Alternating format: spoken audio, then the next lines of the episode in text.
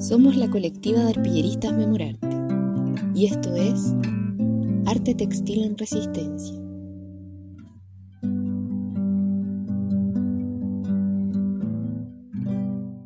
Somos la colectiva de arpilleristas Memorarte y esto es Arte Textil en Resistencia.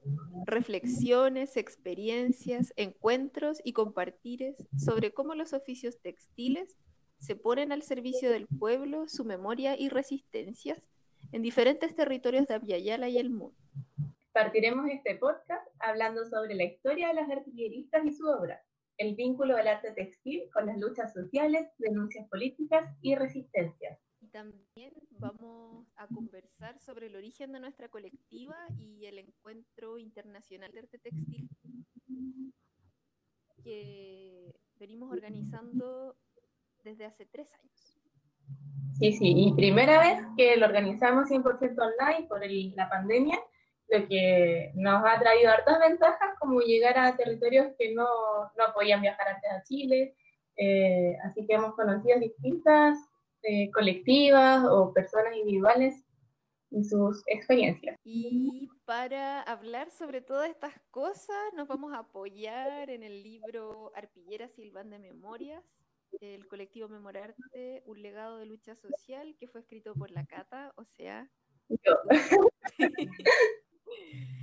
Eh, el arte popular de las arpilleras, aquel que utiliza la unión de telas a través del bordado, tiene varios puntos de partida, todos vinculados a diversas acciones que buscaron hacer frente a las violaciones a los derechos humanos perpetradas durante la dictadura cívico-militar chilena. Sí, eh, yo ahí en el libro pongo altos puntos de partida porque la historia nunca está bien clara, como que siempre hay distintas versiones. Y en la recopilación que hice di con dos, creo, los principales, y yo creo que muchos los conocemos, que son, eh, bueno, toda la labor que tuvo la iglesia durante la dictadura y, y las organizaciones que formaron para ayudar a las personas, eh, ayudarlas ya sea como defendiendo sus derechos, ayudándolos eh, emocionalmente, judicialmente. Y una de esas fue em, el Comité Pro Paz, que en marzo del 74 creó un, un taller, no, no, hay claridad si es como un taller laboral un taller artesanal, donde el artista Valentina Bonet primero hace clases de bordado a las mujeres que habían perdido eh, algún familiar, era como para ayudarlas emocionalmente, a canalizar esas emociones y también por otra parte poder vender ese trabajo y, como generar un poco de sustento económico. Eh, eso como que hay, hay dos versiones, una que era solo para lo emocional, la otra que era como lo económico, y en lo emocional el bordado, porque estoy hablando de bordado tradicional, era complicado porque es un trabajo súper lento, entonces las personas se frustraban y dejaban el trabajo ahí nomás. Y ahí Valentina, que era la tallerista, eh, cambió la, la, estrategia, por decirlo así, y mezcló dos técnicas, que es la, el patchwork y la mola, y como que dio origen, o se empezó como a gestar esto que es la arpillera que conocemos hoy como, como un collage de telas, por decirlo así. Y, y en paralelo está el relato de Gloria Torres, una abogada que participó mucho en la defensa de las personas víctimas de la dictadura, que nos habla que luego de que un grupo de familiares fuera a la Corte de Apelaciones por una, un recurso de amparo colectivo, luego de que la Corte les cerrara las puertas y le dijera como no, no, no, no lo vamos a, a procesar, eh, con toda esa frustración de ya no poder hacer más, llegaron al, al taller y dijeron como ya, pues si, si tenemos esta herramienta, eh, como por qué no, no denunciar lo que nos pasó.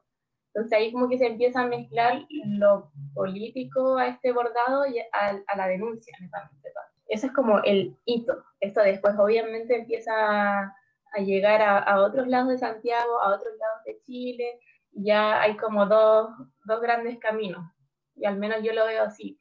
Uno es el, la política, que es los, los que están abordando la búsqueda, la denuncia, y lo otro son las personas que están bordando para subsistir económicamente y que de repente sí se bordaban cosas políticas para venderlas, pero ahí lo primordial era como poder venderlas. Eh, pero lo, bueno de esto es que a través de esa venta estaba la discusión de los políticos, estaba la denuncia, eh, ya sea a lo largo de Chile, pero principalmente fuera de las fronteras.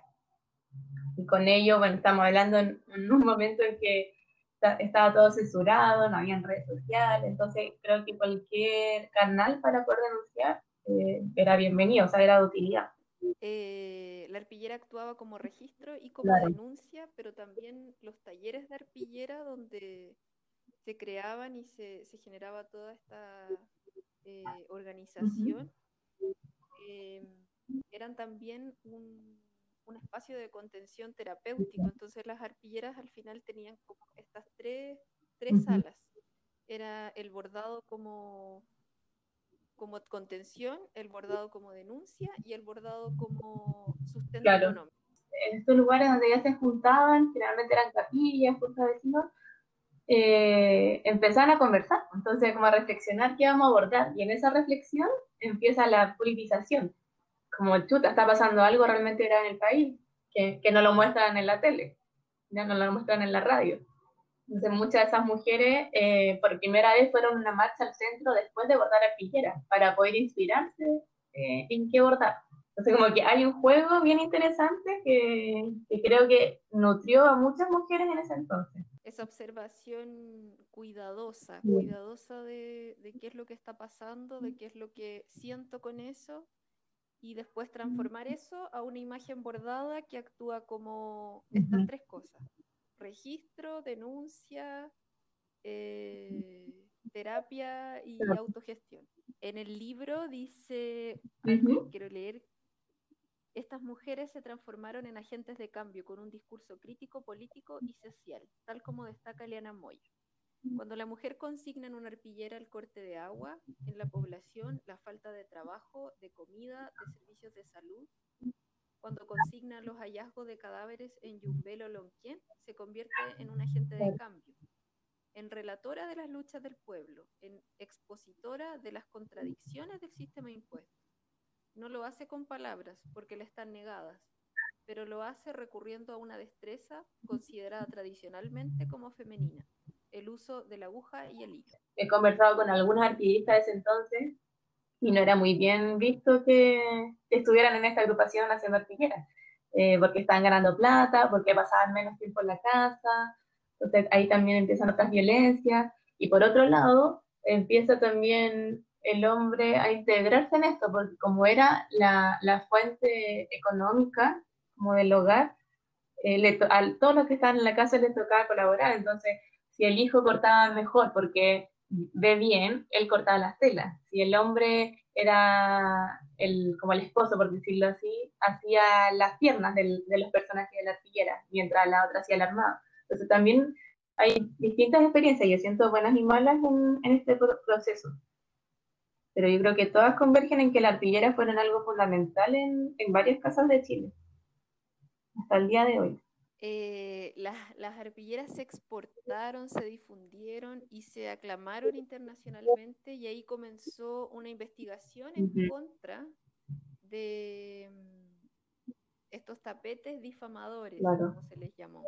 Y eso llevó a, a que fueran perseguidas eh, y ocurre ese hecho en la aduana del, aeropuerto donde decomisan un... Bueno, pasaba que las arpilleras como, como son de tela y se pueden doblar, eh, y estaba todo hiper vigilado, eh, las arpilleras las ponían en las maletas como, por ejemplo, una polera, una arpillera y otra polera. Entonces pasaba piola, pasaba desapercibida. Eh, entonces así la envían al extranjero. Pero de repente yo creo que como los sapos, las personas que, que dan información que no debían, empezaron a, difundir esto y la abrían las maletas y la encontraban y ya después era perseguido. De hecho, en el libro se cuenta el caso de una bomba que pusieron en, en una galería que expuso artilleras, que se atrevió a exponer artilleras. Eh, las mismas arpilleristas tenían que bordar en la noche para que nadie las viera, ni siquiera las vecinas o vecinos, porque era peligroso. Eh, después de, de, este hecho, la, la vicaría, que después el comité pasó a ser la vicaría. La vicaría eh, de la solidaridad conversa con, con, los talleres de arpillera eh, y ahí se toman algunas decisiones, eh, porque esta situación de, de, saber que lo que se estaba haciendo era perseguido y que se transformase en, en más clandestino aún, llevó a que algunos talleres de artillería dijeran, no, mejor bordemos otra cosa. Eso pasa más cuando la dictadura ya tiene fecha eh, de término, por decirlo. es como, bueno, hasta aquí llegamos, y llegamos hasta acá, pero lo que pasaba es que las personas que tenían esto como principal sustento económico no podían decir eso, no, mañana no podían quedarse sin, sin comer. Entonces, ahí pasó que estas agrupaciones, y, no solo la Vicaría, ¿eh? la Vicaría es como la principal, pero hay otras fundaciones que se dedicaban como a distribuir las arpilleras y venderlas, eh, empezaron a decir como ya, ya no vamos a hacer arpilleras de eh, de los detenidos políticos, em, de las persecuciones, qué sé yo, sino que vamos a hacer de, de la alegría de la democracia que, que se decía que, que, venía. Entonces vamos a hacer rondas infantiles, las plazas llenas de niños, de niñas, y, y una realidad que la verdad es que, que no era, no era así. Eh, y ahí pasó que muchos se negaron a, a ser como a, a, ser cómplices de esta mentira y, y por otra parte como como que se empezó a hacer más exquisito el, el labor de la artillería. las artilleristas no eran personas con conocimientos en arte ni nada por el estilo. Entonces, eh, como que en, el 90 estas fundaciones se pusieron más estrictas con las terminaciones, las puntadas, las telas, y muchas no, no tenían la habilidad para, para hacerlas como la institución quería, o los recursos también, como la compra de materiales ahí empezó como a disminuir la creación de. Algo que no mencionamos, Kate, y que es muy importante, es el, el, bol, el bolsillito ah, sí. trasero de las de ¿Lo quieres contar tú? Bueno. eh, detrás de las arpilleras eh, se colocaba un bolsillito que llevaba un mensaje que podía ser sobre qué trataba la arpillera o sobre qué situación se estaba viviendo, porque como las arpilleras actuaban como esta, este medio de comunicación y a través de la posibilidad de exportarlas y de tener contacto con personas que no tenían eh, cómo saber lo que estaba ocurriendo.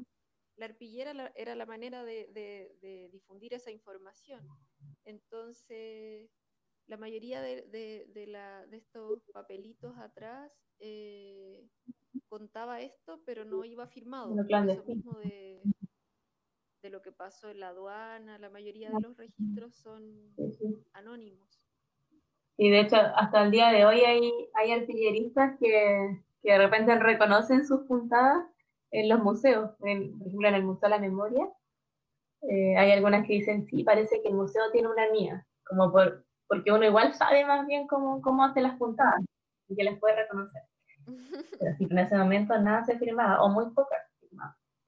Bueno, y la su, su punto, pero yo creo que desde el estallido social acá en Chile, como que se ha, como que ha resurgido, ¿no? Yo siento eso. Sí, eh, fue muy lindo ver cómo las calles se llenaron de bordados, de mucha eh, lienzo, pancarta, no sé, distintas expresiones que, que sí, tenían claro. como soporte. Sí, a mí me, me, emocionó mucho ver eso en las calles y, y también creo que es muy importante mencionar que, que esta como, no sé, llamémoslo como nueva ola de, de artilleristas, de artilleras, eh, tiene mucho que agradecer a las artilleristas que nunca dejaron de ser artilleras, a las que hacían unas pocas para vender en alguna tienda o que hacían porque sí.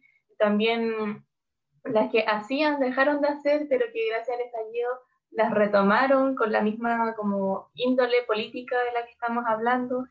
Eh, creo que, es re importante como, bueno, una característica del arte popular, como la transmisión de, del conocimiento de generación en generación, de mostrar cómo lo estoy haciendo, eh, en el fondo transmitir el conocimiento creo que eso se, se ha dado, la arpillera es súper como intergeneracional, no, no es como un, un arte de, de, un, ¿cómo decirlo?, de un rango etario, para nada. De hecho, eso se puede hacer en la colectiva, memorable. Cierto. Sí, señora, y el señora de también. eh, bueno, algunas de esas arpilleristas que hay, hay muchas, pero dos que podemos mencionar y que queremos mencionar son María Teresa Madariaga y Patricia Hidalgo, que comenzaron en los talleres de la población Loermida hace muchos años y que han continuado durante todo este tiempo. Y bueno, ellas hasta el día de hoy y son muy generosas con, con su saber y lo comparten abiertamente, así, lo cual también es, es, tiene que ver con eso que tú decías de la transmisión del oficio. Eh, y bueno, diferentes instituciones han hecho acciones con ellas dos y en un momento ellas ah. realizaron un taller el año 2002. Y ahí, ahí está como el vínculo desde donde surge Memorarte. Sí, bueno, ella, en el taller que ellas impartieron fue una de las integrantes de Memorarte. Y como que se enamoró de, del poder denunciar. Yo creo que como que esa, esa unión entre los conocimientos fue el, el hincapié de, toda la historia de Memorarte. Después cómo se fue dando, como que una le dice a la otra, a las amigas, y hagamos un taller, y, siempre cuando uno hace un taller de arpillera, uno ve que alguna de las integrantes es súper motivada y se queda hasta tarde y empieza a hacerte preguntas y después te pregunta, ¿y cuándo se van a juntar a abordar? Como que así parte. Y así se armó, fue, fue fluyendo, fueron llegando personas, personas que pasaban, personas que se quedaron y, y en, en, algún punto eh, surge esto de, de llevar las arpilleras a la calle de hacer este vuelco de, que ya la arpillera no, está en un momento en el que necesita ser clandestina o silenciosa, sino que puede ser gigante y ponerse en una marcha. Eh, y ahí es donde surge como estas intervenciones de arte textil en la calle, donde no solo el lienzo habla, sino también los cuerpos de las personas que, que sostienen el lienzo, que son cuerpos muy diversos, que son cuerpos de distintas edades, que se dedican a distintas cosas y que confluyen en crear y bordar algo sobre las denuncias actuales de Chile, porque hay mucho por lo cual seguir bordando. Y, sostenido también como en, en, la ropa que, que, se lleva a la marcha, la, sea la falda, sea un overall, que está intervenido, que dice cosas. Como que hay dos opciones cuando uno hace arte, o, así, o así lo vemos en Memoria El, una es como public, hacerlas públicas en un espacio, no sé, en una galería, en un museo, que es como la versión menos usada por el colectivo, porque limita el, al público. Y está la otra opción, que es publicarlas como a viva voz, que sería en la calle, y también en las redes sociales, que ha sido un gran aliado eh, para nosotras. Entonces, en ese ir a la calle, eh, empezaron a hacer estas arpilleras enormes, como un metro por dos metros, y llevarla a la calle. ¿Y, por qué no solo, por qué solo la arpillera? Entonces, ahí como es, una performance, una puesta en escena donde también nuestras ropas van intervenidas, nuestros accesorios, eh, o sea, hasta nuestra ¿cómo decirlo? Nuestra postura. Es todo, todo comunica en el fondo. Y otra de las acciones de la colectiva eh, es la de generar espacios, compartir espacios donde podamos bordar colectivamente. Entonces, a través de eso fueron surgiendo diferentes talleres, ir a distintos lugares, eh, organización de viajes. y, compartir y difundir la arpillera como con, con la mayor cantidad de personas posibles, así, porque es un lenguaje que es muy cercano a cualquier persona, porque como, como tú mencionabas, no, no tiene esta cosa como de la perfección o de que tengo que saber de no sé qué del arte para hacerla. No, yo tengo unos trapitos en mi casa, tengo hilo de coser, puede ser incluso, y me pongo a hacer. Si tengo algo que decir y tengo algún material, lo hago. Y eso es maravilloso. y bueno, dentro de todas estas acciones de salir a la calle, de conocer gente, de, de compartir en diferentes espacios, surgió en un momento organizar un encuentro de arte internacional. Y me acuerdo que en el primero, eh, compañeras de Perú viajaron, arpilleristas de Perú. En el segundo, compañeras de Brasil, de Argentina. Y en este año hay de más lugares. Y, y eso ha permitido conocer experiencias maravillosas. Esta primera temporada, por así llamarlo, de este podcast, vamos a estar compartiendo con las diferentes prácticas de distintos territorios. Hay compañeros que son de Argentina, eh, experiencias que son con niñas, experiencias con hombres que están privados de la libertad, experiencias de autogestión comunitaria desde... Sí, el que da para mucho. Y, muchas más. Abordar en colectivo genera una instancia muy contenedora que permite fluir la, la creatividad como sin, sin temor de que me voy a equivocar, de que estaré pensando bien o no, si mi reflexión fue eh, asertiva o no. Entonces, creo que se genera una instancia súper rica, al menos en el colectivo Memorarte, y podemos ver que en otras instancias, en otros países, sucede lo mismo cuando se aborda en colectivo. Eh, así que creo que este encuentro textil, que es como el hincapié de este podcast, está muy interesante desde ese sentido también. Y les invitamos a todos a conocer las diferentes experiencias de resistencia textil de, que forman parte de este encuentro y también a conocer algunas prácticas de, de, de, de estos diferentes colectivas o personas que están realizando estas acciones para también insumar las propias prácticas que podamos compartir comunitariamente.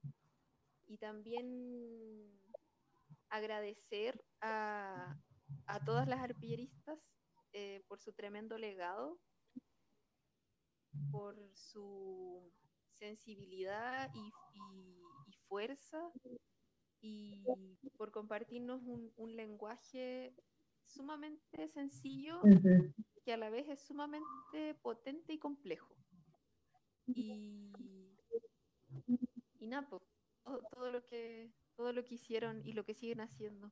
Sí, muy agradecida de todas las, las bordadoras de artilleras que no han cesado su lucha, no han cesado su labor.